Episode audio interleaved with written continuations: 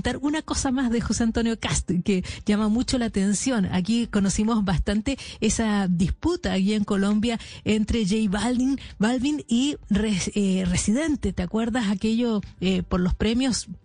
Eh, bueno, ocurre que José Antonio Cast, de ultraderecha, ha usado la canción Atrévete de, de, de, calle 13. Residente, de Calle 13, sí, para hacer su campaña. Mira, escúchala.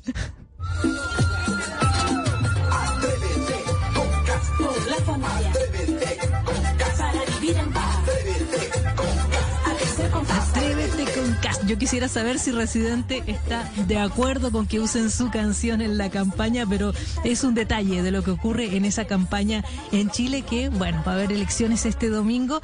Pero claro, elecciones para pasar una segunda vuelta que se van a, que se va a concretar el 19 de diciembre.